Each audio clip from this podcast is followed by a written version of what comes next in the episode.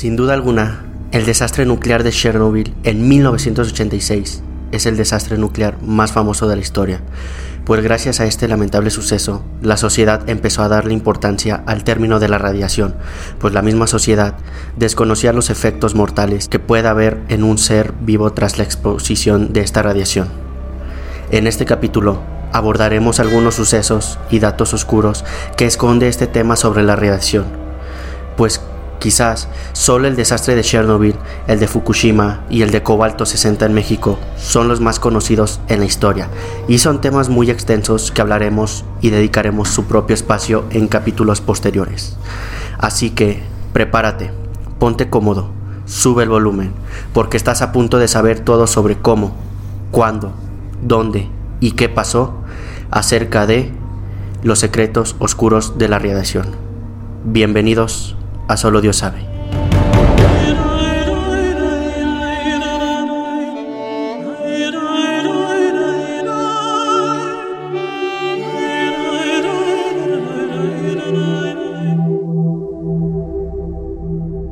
Buenas noches, Serafines. Les habla Brandon Martínez y bienvenidos al episodio número 6 de la segunda temporada de su podcast favorito, Solo Dios sabe. Espero que estén preparados para esta nueva aventura a través de los misterios que guarda nuestra realidad. Y como siempre, para no ir solos en este viaje, nos acompaña Güero Orozco. ¿Qué tal? ¿Cómo estás?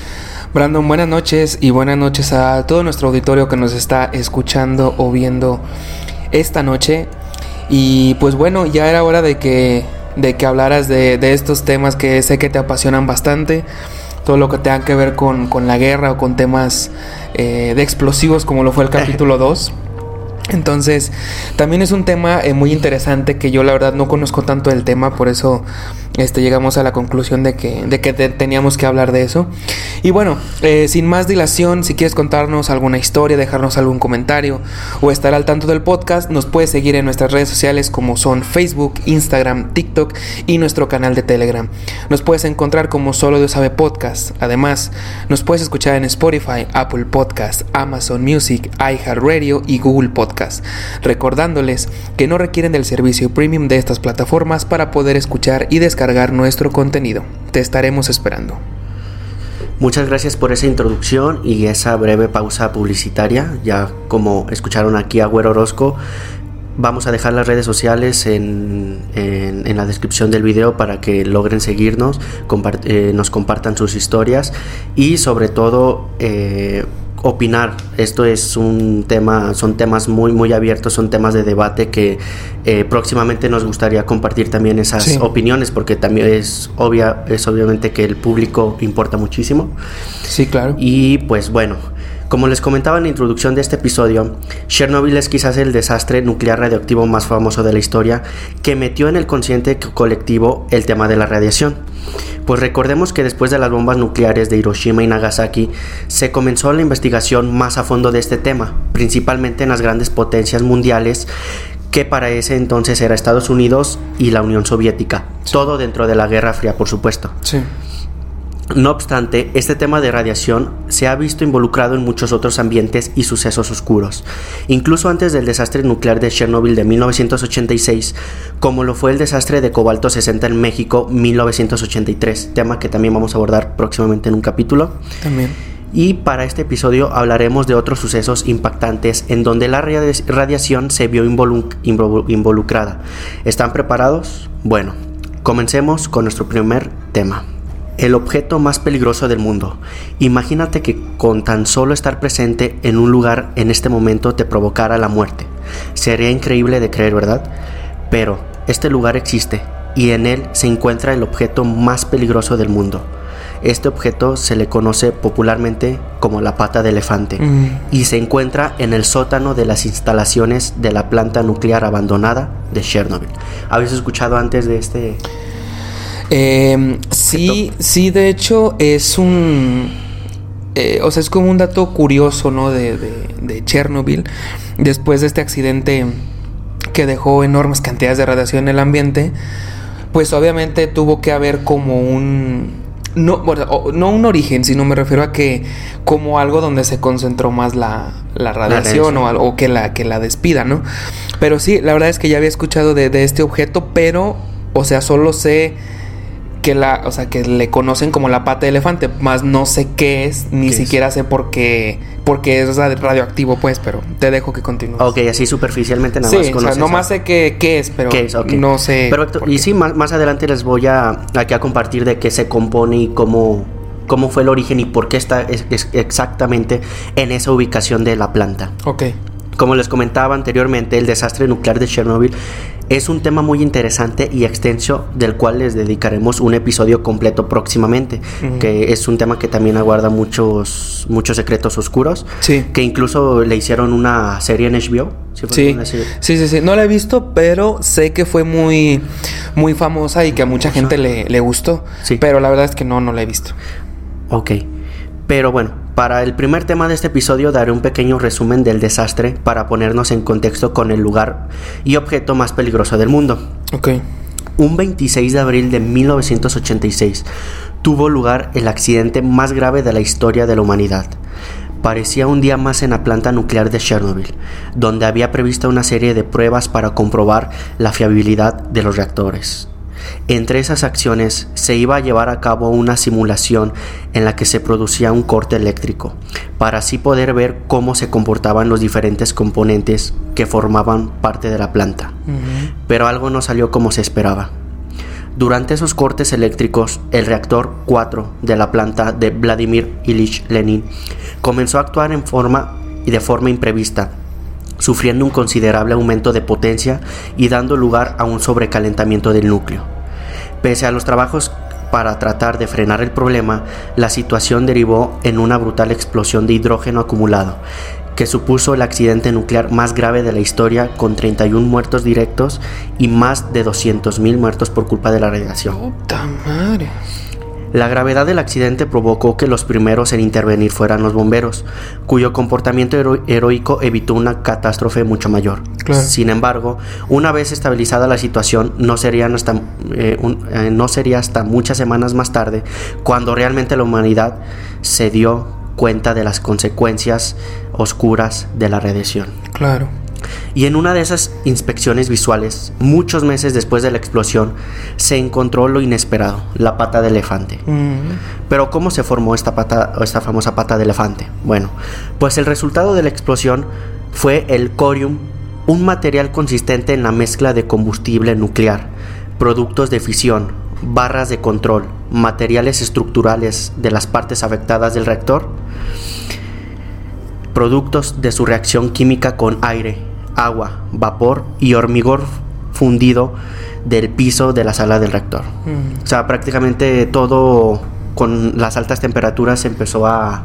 De hecho, bueno, por lo que yo tenía entendido, no sé si estoy en un error, pero era como una chimenea, ¿no? O sea, como algo que, que sacaba, la verdad no sé, pero como que sacaba cosas al exterior y como que se fue fundiendo y fue donde se compactó en la, en la pata de elefante, pero no sé si estoy en un error. Sí, como tal, es que eh, en la explosión ahora sí que se vio afectado el ambiente en la parte de arriba, Sí. que fue con la, con la nube tóxica.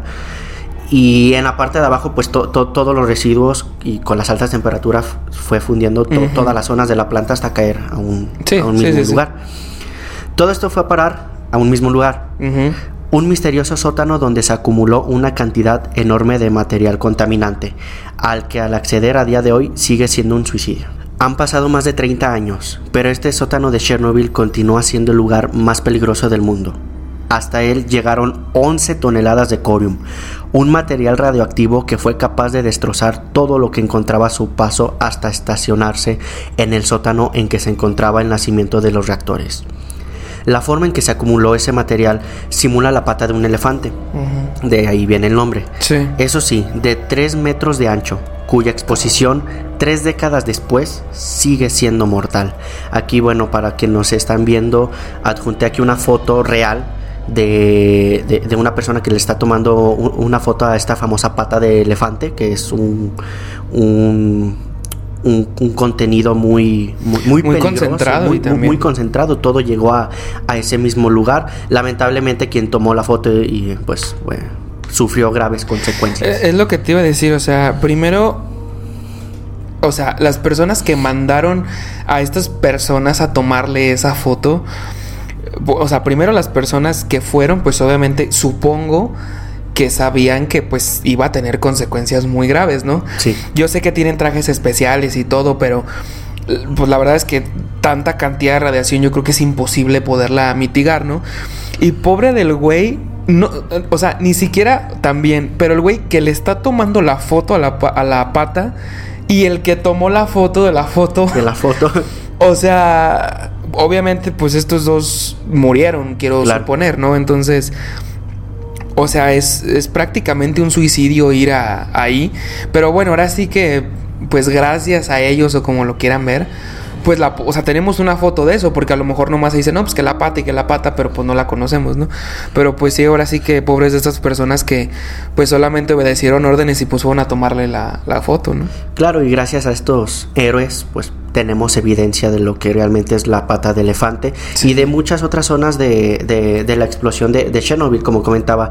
Eh, los bomberos realmente hicieron un excelente trabajo y no, o sea, evitaron que el desastre llegara todavía más más lejos. Más lejos, porque prácticamente la nube de radiación cubrió creo que un tercio de, de, Europa, entonces sí fue algo muy, está muy, muy, complejo.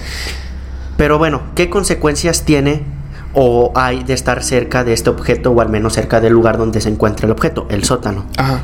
Se sabe que la exposición del cuerpo humano a la pata de elefante a una distancia de un metro produce, en el transcurso de 30 segundos, mareos. Pasados los dos minutos, hemorragias internas seguidas de graves erupciones en la piel y descomposición de la materia celular, hasta que, finalmente, a los dos días se produce la muerte del individuo. Esto es debido al nivel de radiación que emite y al cual el cuerpo humano se expone estando cerca de la masa, y es que esta masa emite 10.000 roentgenios por hora, una dosis de radiación letal. ¿Qué opinas respecto a este primer? O sea, aparte, bueno, ahorita que mencionaste los efectos que produce en el ser humano, quiero creer que, bueno, como tú dices, desde los 30 segundos que tú estás cerca del objeto, o sea, pienso que de a partir de esos 30 segundos hasta los dos días, o sea, tú te la pasas sufriendo claro. a lo a lo cabrón. Porque, o sea, primero te produce mareos y luego hemorragias internas y luego erupciones en la piel, descomposición de la materia celular. O sea, a partir de los 30 segundos tu cuerpo se está muriendo y tú estás sufriendo a un nivel impresionante de, de dolor, ¿no? Entonces, no sé al cuánto tiempo se murieron las personas que tomaron la foto, pero obviamente esto es sin ninguna protección. o sea, es así. Estos datos son sin. Ajá. Repito, o sea, estos hombres tenían una protección, un traje especial, pero obviamente no es. O sea, a lo mejor le detuvo los efectos o se los retrasó. Retrasó su, su muerte. Ajá no sé cuántos días o cuántos meses, pero definitivamente pues obviamente murieron. Entonces está muy cabrón este, este tema de, la pata de elefante. Porque es, como tú dijiste, según esto, la, nube de radiación cubrió hasta un tercio de Europa. Y es algo de lo que no puedes huir. O sea, ¿cómo le huyes a una nube? Ponle que, híjole, no sé, lo hablamos en capítulos anteriores, una guerra, pues bueno, a lo mejor te, pues te cambias de país o algo así, ¿no? Pero una nube que cubre un tercio de Europa, ¿cómo le corres a, a, esa nube? Y todavía peor, o sea, es algo que ni siquiera puedes ver. Exacto. Porque no se ve la radiación, ¿o sí? Exacto. No, no, no, no. Ajá. Entonces, o sea, imagínate que ni siquiera sepas si en el lugar donde estás estás a salvo, no estás a salvo. Te das cuenta, pues ya hasta que pues tu cuerpo empieza a tener las consecuencias que estamos viendo aquí. Y ni siquiera a lo mejor, a lo mejor puede ser a los tres días, a los, al mes o a lo mejor hasta años. Quiero creer que puede eh, revelarse estos efectos negativos de la radiación, pero la verdad es que sí fue un accidente total, pues una catástrofe que como tú lo mencionaste, después de casi 30 años o más de 30 años, o sea, sigue habiendo radiación, sigue siendo peligroso. y pues que no sabemos que seguramente sí en algún futuro cercano, a lo mejor en unos 30 o 60 años más, ya puedan como acceder a esa zona segura. Pero imagínate, o sea, qué tan potente fue el, accidente que todavía 30 años después, pues se sigue siendo muy peligroso. Sigue siendo mortal estar cerca de, de este objeto. Correcto. Y relacionado a lo de la nube, imagínate todavía que es algo que se va recorriendo, o sea, no es algo fijo. Se, está, se, se, va recorriendo y va afectando a otros países, que va a ser uno, eh, una de las eh, de, los temas que voy a hablar a, continuación, de cómo este evento afectó a otros países donde ni siquiera, o sea, países fuera del continente europeo. Sí. Y, y este tema, como, como, como comentaba, el tema de Chernobyl fue que a todos les metió en el consciente colectivo el tema de la radiación, porque ya lo había, o sea, ya, ya, lo habían visto en la guerra, en las bombas de Hiroshima y Nagasaki, pero fue muy censurado, censurado hablar de, de radiación, porque bueno, ahí sí fue eh, un ataque, ¿no? O sea, algo directo. o sea, fue algo a propósito. A voluntad, sí, claro. Acá, pues no, bueno, fue un accidente que, que, que nadie se esperaba y que ayudó o sea, el tema positivo es que ayudó a todos a entender más el tema de la radiación y sus consecuencias. Por eso después se hicieron eh, uniformes, eh, trajes ya más especiales que te permiten eh, trabajar o exponerte más tiempo cerca de estos materiales. Y no, y aparte como, como lo mencionas, o sea, en, Hiroshima se como que se conoció la radiación y todo eso, porque obviamente no toda la vida supimos que la radiación existía, o sea, hubo un tiempo en el que se descubrió, porque quiero pensar que a lo mejor antes la gente se moría y ni siquiera sabían por qué. Y hasta que se descubrió que la radiación estaba ahí o que existía, pues fue cuando se tomaron estas medidas. Y aparte también quiero creer que no se compara la radiación de Hiroshima con este objeto que está aquí. Ah, exacto. O sea, es ultra enorme la diferencia de este objeto al de Hiroshima, quiero creer. Sí, sí, es que fue prácticamente en una planta donde se, se, enfocaba en eso, en, lo nuclear, ¿no? Lo otro quizás nada más fue el impacto y nada más el radio que, que, que la zona que cubrió la, la bomba, pero aquí eh, afectó también al, al ambiente. Por eso decía lo de la nube, se iba recorriendo, afectando a países que eh, no estaban en el continente europeo. Y eso es también lo que llegó a la conclusión de que con la radiación es un tema que se tiene que tener respeto para, mucho, para platicar respecto a esto. Pero bueno, no abandones el viaje. Esto sigue. Regresamos a Solo Dios sabe.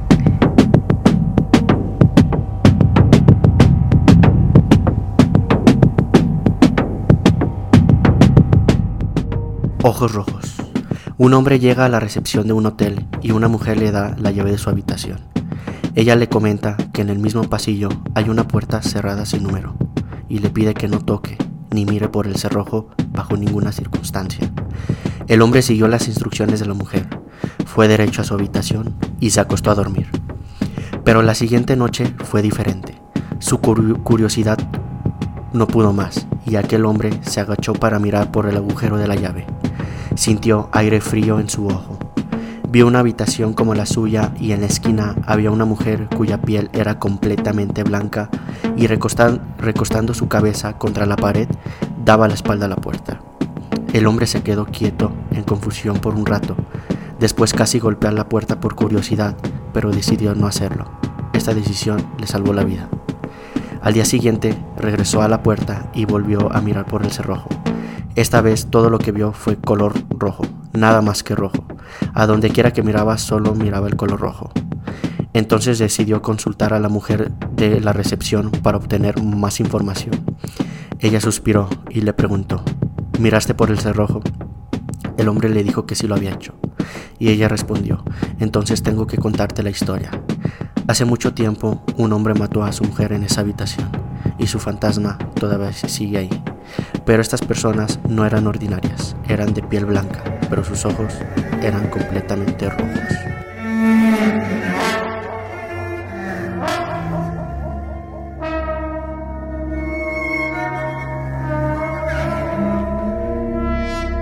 Continuamos con más suspenso en Solo Dios sabe. Gracias por seguir aquí con nosotros. Y bien, bueno, como les comentaba, este tema de, al menos el tema de la radiación de Chernobyl, fue un tema que llegó a otros países, no nada más como noticia, sino también como consecuencia de la explosión. Y es el tema que les voy a compartir a continuación. Excelente, este tema es buenísimo. Claro, es un tema que, aunque que mucho, muchas personas ya, ya, lo conocen, no fue tan relevante porque prácticamente, o sea, si yo te pregunto radiación, tú vas a, asignar luego, luego Chernobyl.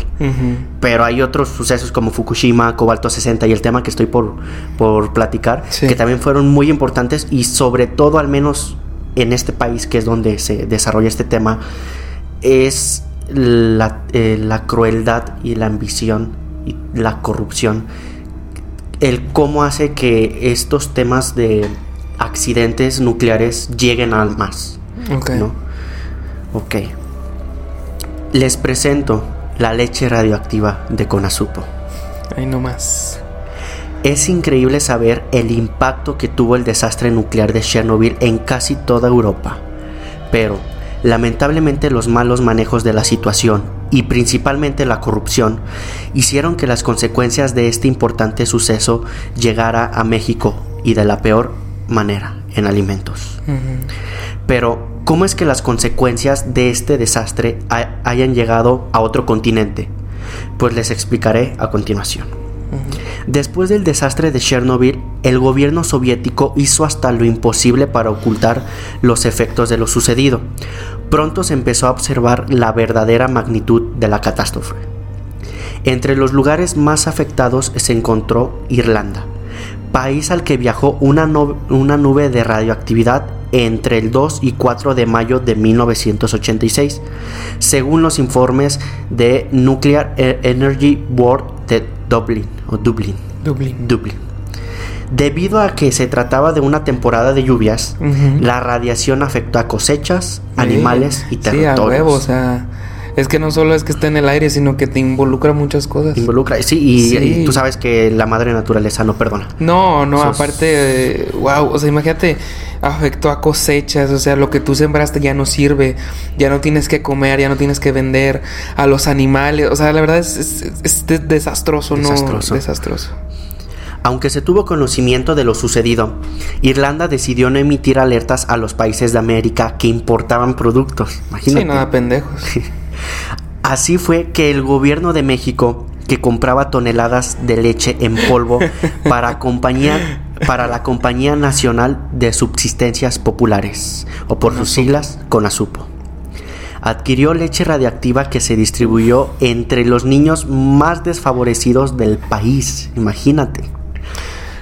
Parece como de película o hasta de meme, ¿no? Que la leche radioactiva, no o sea, como que parece de caricatura, de, caricatura, de, meme, no sé. Y es que, bueno, no, no, no te lo imaginas, o sea. No, jamás.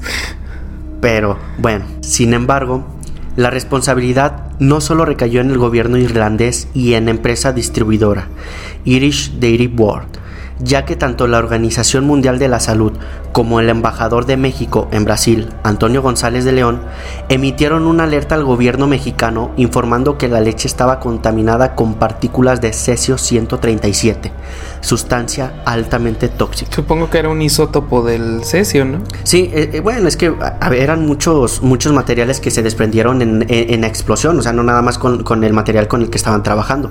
era una nube y aparte se va mezclando con las partículas de del ambiente y sí del aire oxígeno nitrógeno y, todo eso no ahora pues sí que se crean cosas bien mágicas no así y, que pegan más.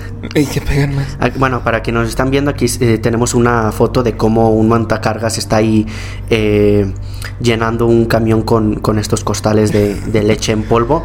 Eh, muy muy muy inocente esta gente no listo para las criaturas. Crees que crezca fuerte y sano. Y sano. Ahí va leche en polvo Adicionada con radioactividad y C737. perdón, perdón, pero es que, es que parece un chiste. Esto parece un chiste, de verdad. Eso ya para un mes en el gimnasio ya sales bien mamado. Sí, no, sí, sí, sí. Por su parte, el gobierno encabezado por Miguel de la, Madrid optó por ignorar las alertas, pues la compra de la leche suponía ahorro en el presupuesto, hmm. ya que Irish Dairy Board estaba rematando ah, el polvo para recuperar las ganancias de la producción láctea. Ah, huevo, y México dijo, más barata, venga, chepa uh, acá. Uh, ya ves cómo les gusta ahora Todo, ahora todo tiene sentido. ya es lo menos, ya, es lo menos. Sí. Pero llévatela. Sí, a huevo. Mientras en. Imagínate. Mientras en Europa se destruían toneladas completas de alimento, en México el gobierno adquiría leche contaminada para realizar jugosos negocios multimillonarios. Uf. ¿Cuáles fueron las consecuencias de este terrible hecho? Entre junio y agosto de 1986 llegaron de Irlanda cinco barcos que transportaban leche en polvo contaminada. México no exigió ningún certificado de seguridad a Irlanda. Ya sabes, entre ellos estaban haciendo sus... Sí, no, pues es sus que. chanchullos. me- me-. Otros tres cargamentos ingresaron a México entre junio y noviembre de 1987. En ese entonces, la empresa Conasupo era la única autorizada para la importación de leche.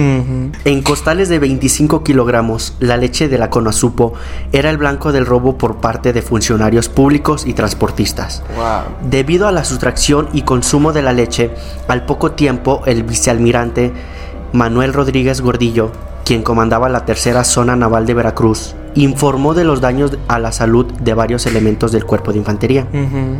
Ahí adjunto una foto de este, de, de este vicealmirante, Ajá. para que nos están viendo claro. El jefe de la cocina explicó que... Perdón, perdón. Se parece a este. Bueno, le da un aire al, al Tata Martino, ¿no? A- al Tata. O sea, para, digo, para que, lo que- los que nos están escuchando, nomás para que se den una idea. Como Oye, que- sí, ¿verdad? Como que le da un aire, pero bueno. El jefe de la cocina explicó que todos los productos alimenticios eran de la mejor calidad, Eh. salvo la leche que había sido comprada con trabajadores del puerto de Veracruz, quienes se la habían robado al gobierno. O sea, imagínate, todavía leche robada Sí, o y sea. contaminada. No, no, no, no. Asqueroso. Ante ello, Rodríguez Gordillo envió una muestra de la leche a Miguel Ángel Valdovinos, físico que presidía la jefatura de análisis nucleares de la planta nuclear de Laguna Verde en Veracruz. Inmediatamente se emitió una alerta sobre la leche contaminada que estaba ingresando a México. Los estudios de Valdovinos demostraron que la leche contenía estroncio 90, un componente de residuos nucleares, y cesio 137, como lo mencionaba antes, Sí. el cual era 10 veces superior a lo que un ser humano puede tolerar. Wow. El consumo de ambas sustancias trae como consecuencia cáncer, cirrosis y malformaciones en los fetos a largo y corto plazo. Sí, no, no, no, mames. Aunque la Secretaría de Marina supo, que a tiempo, supo a tiempo que la leche estaba contaminada, hizo oídos sordos, Mm. argumentando que ya estaba preparada para su hidratación. Wow, no mames, no, no, no. Ante la insistencia del vicealmirante Manuel Rodríguez Gordillo, los altos mandos de la Marina desaparecieron los expedientes y acusaron a Miguel Ángel Valdovinos de escasa capacidad intelectual. Imagínate. Guau, O sea, te ponen te- o sea, todavía te está poniendo los estudios de que la leche realmente tiene eh, material radioactivo y todavía mandarlos a silenciar o, o- o peor o peor humillarlos. Me voy a guardar mis comentarios para, para el final. Porque Sí, tú guarda el coraje. Esto va, va, va bien.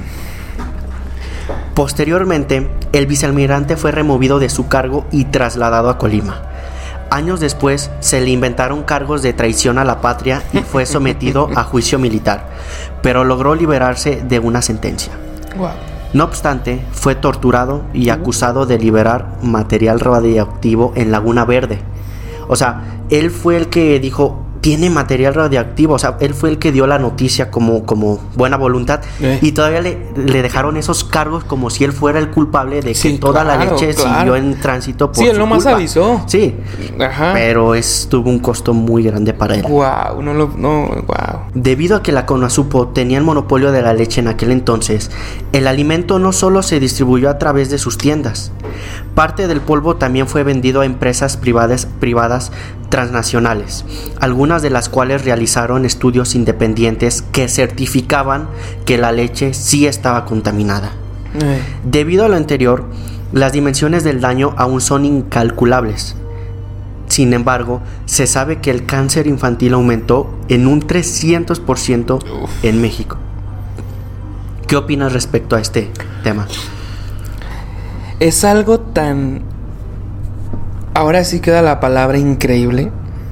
Porque, a ver, o sea, ¿hasta dónde llega los gobiernos? Como ya lo platicamos en el 4 del- de la Guerra Sucia. Sí. o sea, con tal de, de, decir yo no tuve la culpa, de decir que todo está bien, con tal de, de, no perder dinero sobre todo o de comprar las cosas más baratas. O sea, hasta estaban poniendo en riesgo a su propia población y, todavía peor, o sea, lo sabían y todavía como para ocultarlo o para mitigar el, el daño, le echo la culpa a la persona que dijo porque pues él fue el de la culpa, ¿no? Yo, yo nomás, ahora sí que yo nomás la compré, ¿no? A mí no me, hagan, eh, yo no tengo nada que ver. Pero es impresionante ver cómo, o sea, que no, no, sé si llamarlo ignorancia, porque no es ignorancia, pero que testarudos, o sea, o no sé cómo nombrarlo, de que saben el daño, saben lo que están haciendo y no hacen nada para o sea, no, no hicieron nada. O sea, es como de, bueno, pues sígale, no, no creo que pase nada. Mientras entre billete. Mientras entre, o sea, y vuelvo al punto, o sea, hasta dónde llega el, el, gobierno con tal de, de, no perder de dinero, de comprar las cosas más baratas o lo que sea, o simplemente del beneficio propio de los gobernantes. Claro. Y al fin y al cabo, pues, eh, ¿Qué pasó? No sé, yo no tuve la culpa, fue él. A mí, o sea, échenle la, culpa a él, ¿no? Entonces, wow, de verdad, yo no conocía este, este tema de la CONASUPO. En alguna ocasión me lo platicaste muy, muy al aire, pues. Pero ahorita que, lo estás platicando, o sea, de verdad es, es absurdo. Es, ahora sí que sí parece un chiste de que, capitán, esos costales que están ahí tienen leche radioactiva. ¿Cuánto costaron? No, pues nos costaron un tercio de lo que nos... Ah, no se preocupen, no, no, no pasa nada, es leche, o sea. Pide más. Pide más. Y todavía que estaban preparadas para su hidratación. O sea, cuando dije, no, o sea, de verdad, es un asco, de verdad, lo que hicieron aquí los, los gobernantes en este caso. Y wow, o sea, de verdad yo no conocía estos temas y no sé si la gente también, pero qué bueno que lo, que lo trajiste porque, o sea, simplemente para que vean la, la calidad de gobernantes que teníamos o que tenemos, no sé cómo lo quieran ver. Pero ven hasta dónde llegan. O sea, wow, eh, no, es, es, increíble. Sí, claro, la, ambición en cuestión, en, el aspecto político ha hecho a realizar actos inhumanos muy crueles. Yo creo que no, no eh, una persona no, no, o sea, alguien que hace este tipo de actos es alguien que no tiene corazón, alguien que no tiene empatía por, por, por estos hechos, porque, bueno, como comentaba, como comenté muy breve, esta leche fue distribuida a zonas de bajos recursos. Entonces, y, todavía peor. Y todavía peor porque pues, el gobierno ya sabía que estaba contaminada. Ellos no querían perder dinero. Y peor aún, o sea, la gente, eh, estas personas que mencioné hace, hace un momento, que dieron la alerta de que sí está contaminada la leche, los, les echaron la culpa, los silenciaron y hasta los mandaron a, a, sentencia, o sea, todavía los torturaron, los humillaron públicamente, cuando realmente si no fuera por ellos, yo creo que este, este tema, este desastre hubiera llegado todavía más, más, más extenso. No, y aparte, o sea, no más porque dieron el pitazo, o sea, imagínate si no hubieran dicho nada. O sea, que, hubieran silenciado a este güey antes de que hablara como de, güey, tú no vas a decir nada y lo maten o lo que sea. Imagínate hasta dónde hubiera llegado los efectos de que si no hubieran dicho nada. Sí. Porque te aseguro que son perfectamente capaces de no haber dicho, bueno, no iban a decir nada hasta que este güey habló. Sí. Pero, y también la empresa que los estaba surtiendo, o sea, güey, o sea, te la voy a dejar más barata, pero trae radiación, ¿eh? O sea, está mala, pero 50% de descuento y 2 por 1, o sea, no, no lo puedo creer, en serio, que ahora sí que como, como diría un comediante mexicano, parece chiste, pero es anécdota. Este, porque, o sea, es, es, impensable, es increíble, es absurdo lo que hacen los empresarios o el mismo gobierno de, de que al fin y al cabo, y lo hemos visto en guerras, lo hemos visto en en, sucesos importantes, al fin y al cabo lo importante es el dinero. Ah, o sea, no me importa la, gente, no me importa lo que sea, el dinero aquí es lo más importante. Entonces vean hasta dónde llegan este tipo de personas por las cuales nosotros, bueno, yo no porque no había nacido, ni tú, pero la, calidad de personas por las que votan. ¿no? Ah, claro que sí. Y, y, ahora sí que, como dice la famosa frase, lo barato sale caro. Y muy caro. Pero siento que la corrupción y la ambición todavía es más caro que, eso. Y es, triste porque, bueno, Irlanda eh, no nada más le, importaba, le importaba leche a México, sino también llegó a Sudamérica, Argentina y Brasil. Ahí también pues hubo... Eh, Es otra historia. Sí, pero es similar a, a la de México, Sí. corrupción y todo eso, por ahí sí como que actuaron un poco más rápido. Aquí en México no. ¿Por qué? Porque un dato curioso es que el presidente de la CONASUPO en ese entonces es, eh, si no me equivoco, se llama Rodolfo, sí, Rodolfo, que es hermano de Salinas de Gortari. Uh, Entonces como que de ahí ya empezamos a decir, híjole. El que claro, en ese entonces Salinas de Gortari to- todavía no era presidente, creo que fue hasta... hasta dos- los 90, ¿no? hasta los Sí. 90, do- dos mandatos más. Ajá. Pero imagínate desde ese entonces ya traer ese, ese pique de corrupción. Que después esta Conasupo pues ya desapareció y como años después empezó a salir a la par como competencia la famosa leche liconza que fue la otra que, que, que expo- que exportaba, que de hecho también tiene una historia que empezó a distribuir leche contaminada, pero no de, ra- de radiación, sino de excremento y de, de más sustancias y bacterias. ¿Cómo O sea, crees? estaba sucia la leche. Sí. Uf, la, la liconza. La leche liconza. O sea, también tiene su lado oscuro. Uh, no, pues señores, yo no sé qué están haciendo, pero váyanse suscribiendo al canal porque eh, está bien interesante estos temas. Y, y hablando de eso, de que dijiste que, que era como. ¿Era qué? ¿Padrino? ¿Qué dijiste de, de Salinas? Hermano, Hermano, Rodolfo de peor, Carlos peor. Salinas de Gortari. Ah, bueno. Este. Y no, y en esos tiempos México estaba con el, el mandato priista a, tope. O sea, Ah, eran claro. los, los tiempos del PRI que estaba PRI. con todo de que hacía con México lo que quisiera. Entonces todavía, o sea, no sé si encajó perfectamente, pero, o sea, todavía el, el- el gobierno que teníamos, el priista y todo el pedo, y luego todavía pasan este tipo de cosas, pues obviamente no. Pues, ¿qué iban a hacer? Sí. O sea, y ahí están los efectos. Claro, y si te pones a pensar, y para quienes nos están viendo, escuchando, que, que vieron el capítulo de la guerra sucia, este tema se desarrolla exactamente en el, o sea, en, en ese periodo Sí. de la guerra sucia, como comentabas, en la época del mandato del PRI. Sí, sí, una época muy fea para México. Bueno, yo no, yo no la viví como tal, pero bueno, por lo que se dice, pues sí, sí estuvo muy, muy mala. Es curioso, pero no, no vivimos como tal en ese entonces, porque bueno, todavía no nacíamos. Pero si te fijas hasta hoy en día, muchos podemos sufrir o seguimos eh, viviendo de las consecuencias Sí. de hace años. Sí. Porque hoy en día se sigue viendo todavía más y sobre todo en las redes sociales que ya hasta se exponen, se sacan evidencias de todo lo que se estaba, lo que está pasando en el país. En ese entonces, o sea, había más silencio, o sea, había silenciaban más a las personas que, que sabían mucho, pero era más fácil hacerlo porque no existían redes sociales que, que sabes que antes de que me manden a, a matar hay que mandar toda la evidencia por redes sociales para que lo vean y vean lo que está el gobierno haciendo con No, y nosotros. aparte, antes, si no salía en la tele, no se conocía en ningún lado. O sea, antes tenían un medio o dos de comunicación que eran ultra fáciles de controlar. Bueno, son muy fáciles de Ah, claro. controlar. Pero ahorita las redes sociales, el internet y todo es es totalmente un, un descontrol total de datos, de filtraciones, de fotos, de lo que tú quieras. Entonces, o sea, ahorita sabemos esto porque quedó como en la historia, que no viene en los libros de historia, quiero creer. No, no. Pero imagínate cuántas cosas no sabemos que también pasaron y pues obviamente en la tele no van a decir, oigan, la cagamos y pusimos Ah, leche claro eh, radioactiva, obviamente no.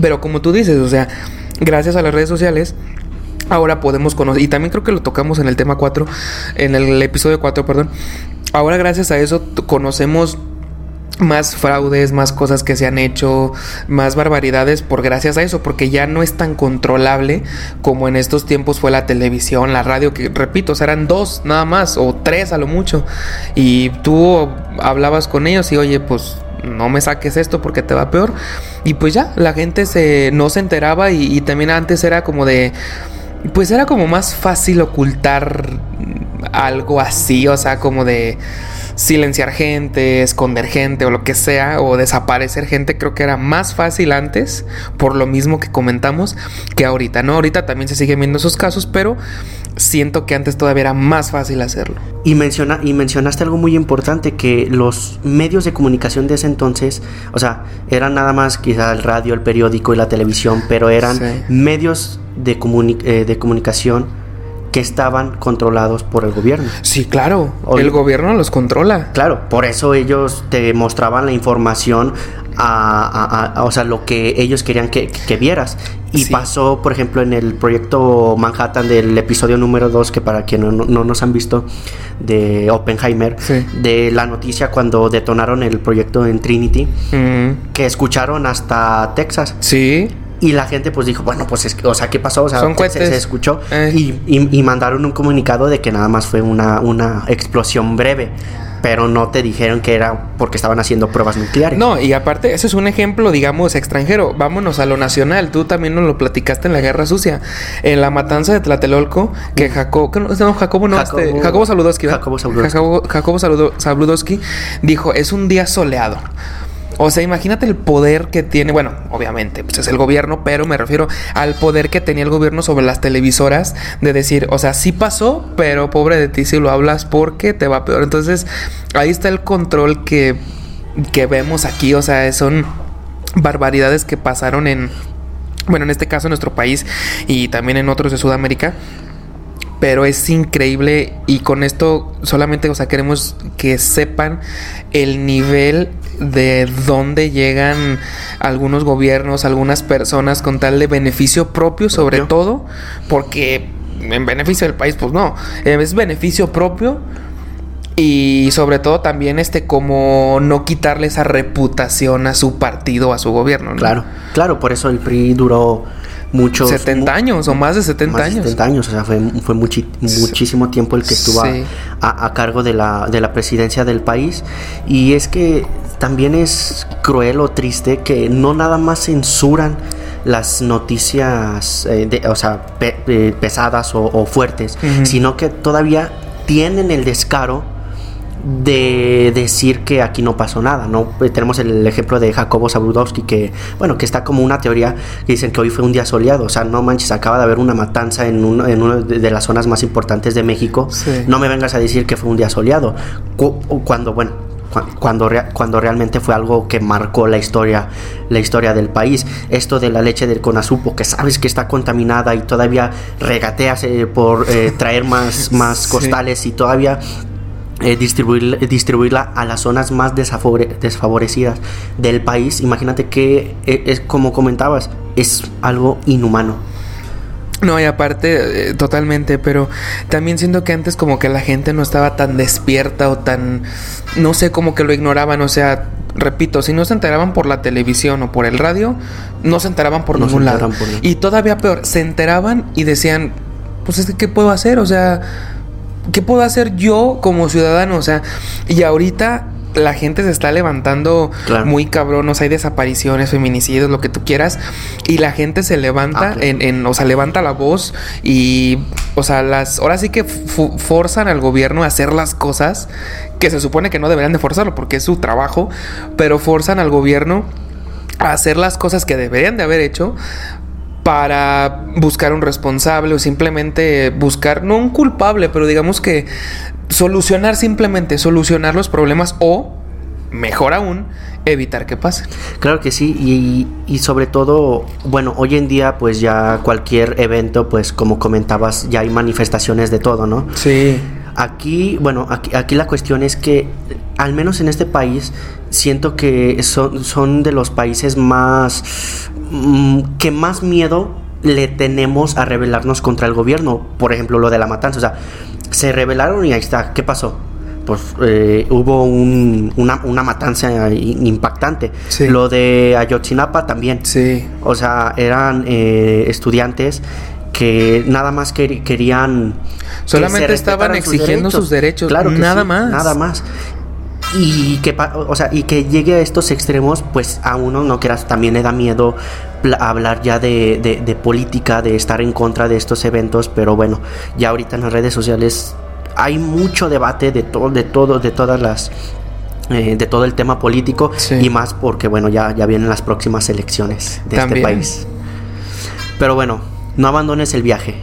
Esto sigue. Regresamos a solo Dios sabe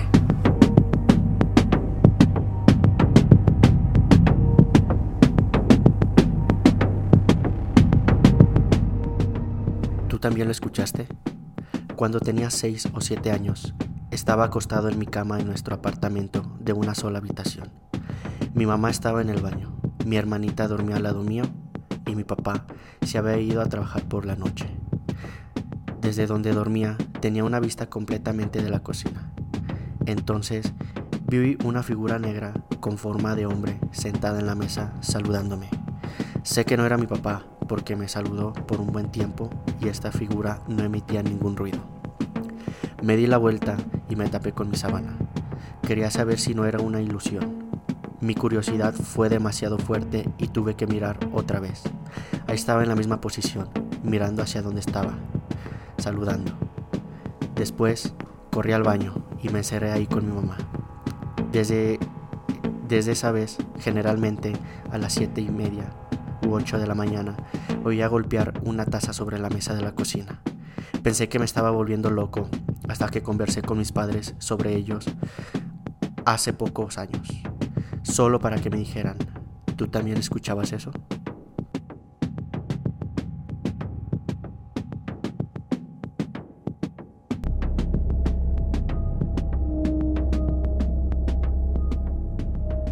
Continuamos con más suspenso en Solo Dios sabe.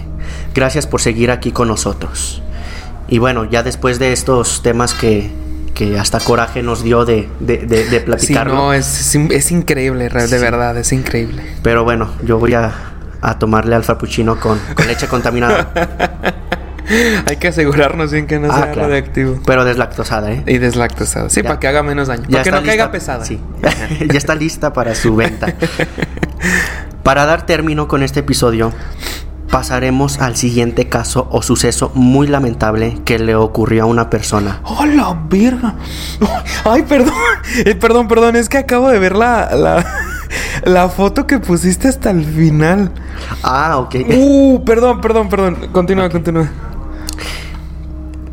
Para dar término con este episodio, pasaremos al siguiente caso o suceso muy lamentable que le ocurrió a una persona y que gracias a este terrible hecho pasó a ser muy conocido. Te presento a Isashi Oushi, el hombre más radioactivo de la historia. Para quienes nos están viendo, eh, les vamos a compartir una, una imagen de este, de este personaje.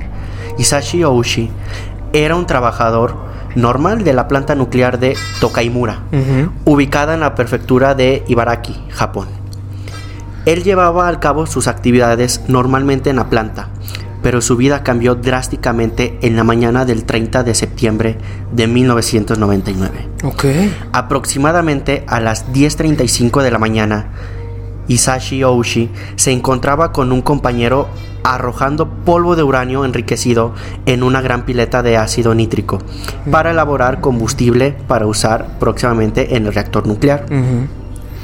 De pronto, algo salió muy mal y un resplandor azul emergió del tanque, indicativo de una fisión nuclear, liberando una descarga de rayos gamma y neutrones una bomba atómica. prácticamente una mini bomba, una mini bomba atómica, una mini bomba atómica que liberó rayos gamma y neutrones altamente perjudiciales para la salud humana. Ouchi, quien se hallaba cerca del recipiente, recibió una dosis de radiación miles de veces superior a lo que puede resistir un humano en un año. Wow. Todo esto comparable a la radiación en el epicentro de la explosión atómica de Hiroshima. Wow. Imagínate. O sea, es como si él hubiera recibido la bomba aquí de, sí, de, frente. De, frente. Bueno, el nivel de radiación. Que sí, sí, claro, el nivel de radiación. No, no, en la, no en la explosión. Porque, no, pues yo creo que ese hubiera sido el mejor escenario, ¿no? O sea, morir ah, en ese golpe. porque por lo, que les voy a contar. No, no, no. Yo creo que el tiempo es lo que más eh, favorece al, al sufrimiento de. Sí, sí, totalmente. Eh, que uno se expone a la radiación. Tras el incidente, Oushi fue ingresado en el hospital de la Universidad de Tokio con graves quemaduras y pronto empezó a manifestar los devastadores efectos de la radiación. Además de Oushi, su, su colega Masato Shinohara también recibió una dosis de alta radiación y aproximadamente 150 personas se vieron afectadas por el accidente nuclear, aunque a niveles mucho menores. Prácticamente todo el golpe le llegó a Ushi. Sí, sí, fue el que le llegó de frente. Sí. La planta de combustible nuclear propiedad de la Compañía de Conversión de Combustibles Nucleares de Japón, por sus siglas JCO, Mm. se vio inmersa en la controversia cuando se reveló que ambos empleados no estaban debidamente capacitados para llevar a cabo la tarea de mezclar uranio y ácido nítrico. Habían utilizado 16 kilogramos de uranio en la operación, muy por encima del límite legal de 2.4 kilogramos, Wow. propi- propiciando así la tragedia. O sea, Sí. muchísimo, muchísimo. Sí. Oushi luchó contra los efectos de la radiación durante 83 días en el hospital. 80. Sus glóbulos blancos y su estructura cromosómica habían sido destruidos, impidiendo la regeneración de sus células.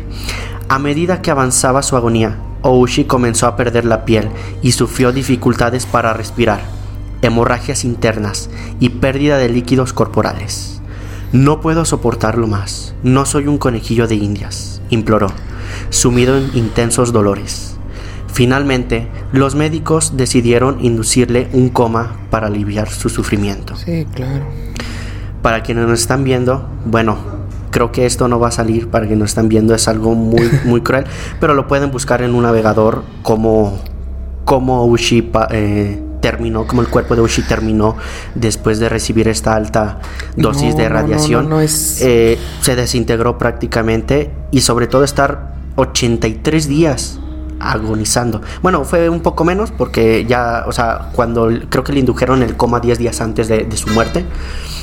Pero aún así, imagínate estar 70, 60 días eh, sufriendo. Y muchos, bueno, muchos tienen la teoría de que fue mm, por voluntad alargarle su agonía para estudiar todos los efectos Aprovechando. en él. O sea, ¿qué efectos tiene como tal un cuerpo que se, que se ve expuesto a esa dosis de radiación?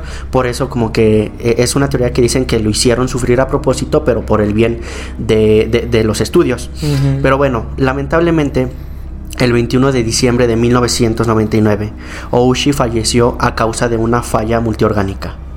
Su historia quedó registrada como la primera muerte en la industria nuclear de Japón. ¿Qué opinas respecto a esto? No sé si lamentablemente, pero yo creo que afortunadamente murió porque, pues sí, o sea, el nivel de sufrimiento que seguramente tenía era agonizante. Ahorita que bajé el, el- el guion y que vi la foto, dije, what the fuck. No sé si la podemos poner en YouTube, pero si no, yo creo que la vamos a mandar al canal de Telegram Claro. Para que ahí la gente se suscriba. Nos pueden encontrar como solo Dios sabe en el canal de Telegram y ahí vamos a mandar eh, la foto que pues que está aquí que nos compartió Brandon.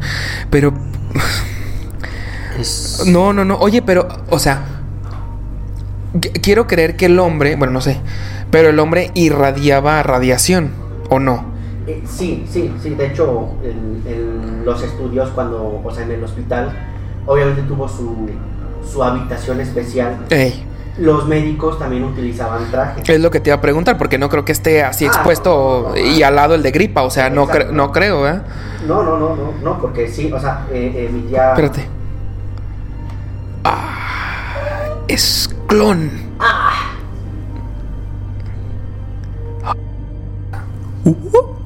Ya. Sí, de hecho, él tenía una habitación especial y doctores equipados eh, especialmente Sí, para. con traje y todo, ¿no? para con traje. Afortunadamente, bueno, se puede ver que ya había pasado lo de Chernobyl, pues ya había estudios como para decir, ¿sabes qué? Ya puedes interactuar con personas así, con trajes especiales ya diseñados que ya llevaron a cabo su estudio.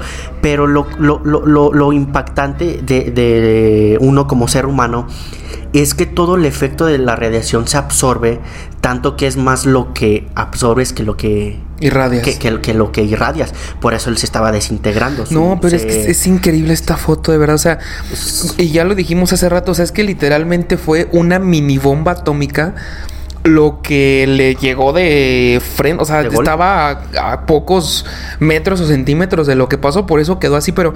Y todavía me sorprende que haya quedado vivo, Ah, claro. porque.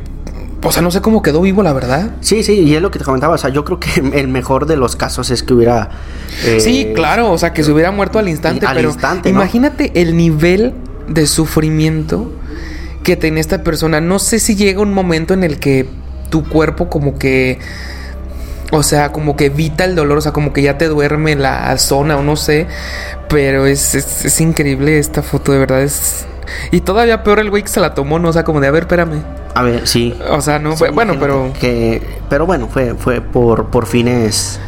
Por fines de, de, estudio. Ilustrativos. Ilustrativos, pero sí es una, una imagen muy, muy impactante. Y, y es lo que, o sea, es lo que te comentaba. Lamentablemente tiene que pasar este tipo de situaciones para darnos cuenta de a lo que nos enfrentamos cuando hablamos de radiación. Lo vimos en temas como en Fukushima, que también es otro tema muy importante. Eh, que, que, pasó también en una, en una planta nuclear en Japón, que fue en el 2011, si no me equivoco. Y bueno, tengo entendido que fue provocado por el terremoto. Por el maremoto. Por el maremoto que, afectó muchas zonas, pero sí provocó ese, ese incidente. Sí, de verdad este tipo de temas es, es bien, bien impactante. No solamente el tema en sí, o sea que también ya el tema es impresionante por su, por su misma característica, por su misma historia, ¿no? De lo que pasó, sino por los efectos o las consecuencias que pasaron después. Y no me refiero no solo a la nube y que eh, hubo malformaciones y todo esto, enfermedades, sino también consecuencias como la leche del conazupo, cómo, cómo actuó el gobierno, qué consecuencias tuvo en la gente. O sea, no solamente fue, oye, explotó un reactor nuclear en Chernobyl. Chido, ¿no? No nos va a pasar nada. Allá. Ajá. O sea, no, o sea, llegó hasta acá, pues pasó lo mismo que con el COVID. O sea, se decía, no, pues es que nomás en China y nomás en China, nada, pues está bien allá, ¿verdad? Pero poco a poco se fue, pues fue viajando, ¿no? el, el, en este caso el virus o la radiación y tarde o temprano nos va a llegar las, los efectos o las consecuencias de, de, todo esto, ¿no? Entonces, no solamente fue el evento en sí, que también es impresionante, sino las consecuencias y los efectos que tuvo después claro. de lo que pasó. O sea, de verdad es impresionante, es increíble. Muy buena historia, la verdad, todo lo que nos, nos platicaste el día de hoy. Muy, muy buena historia y, bueno, lamentable suceso, obviamente. Pero es bien, bien interesante todo esto. Sí, son temas muy, muy impactantes y lamentablemente también son temas que no se conocen tanto por, por, lo mismo, lo mismo de, la censura. Pero siento que sí es algo que todos debemos de, saber. De conocer. De conocer y darnos cuenta de, que no, pues no siempre estamos a salvo, incluso aunque estés bajo un mandato de un gobierno. Yo creo que es son las personas en las que debes de confiar, al último debes de confiar. Sí, son las, en las que menos, yo digo de, debes de confiar, que desgraciadamente no tendría que ser así, se supone que tu gobierno te tiene que cuidar, te tiene que proveer, porque pues al fin y al cabo esa es la función, pero bueno, ya vimos que no y pues simplemente pues tener cuidado nada más de todo este tipo de temas, de informarse bien, de, de, saber qué es lo que está pasando en tu país y en el mundo y pues, pues sí, o sea, nada más conocer este tipo de temas porque como ya lo dijimos, el que no conoce historia está condenado a repetirla. Pero, wow, o sea, de verdad, ¿qué, qué temas nos, nos trajiste el día de hoy? Claro que sí, muchísimas gracias por esa, esa muy buena conclusión. Sí. Y el tema de la radiación no va a quedar aquí, va a abordar muchos temas próximamente. Hablaremos también de, de, Chernobyl, que también ya es un tema que pues todos, todo el mundo conoce, pero es importante también eh, enfocarnos porque también tiene otros, otros secretos muy, muy oscuros que sí abordaremos en próximos episodios. Ya dimos inicio con este, este, estos temas de radiación, de política, en el capítulo 2 con Oppenheimer, en el capítulo 4 con la guerra sucia. Sí. Pero bueno ya conocemos todo lo posible acerca de los secretos oscuros de la radiación. Y aún, aún así recuerden que siempre, al final, solo, Dios sabe. Nos escucharemos en próximos episodios. Soy Brandon Martínez. Soy Güero Orozco. Hasta, la próxima.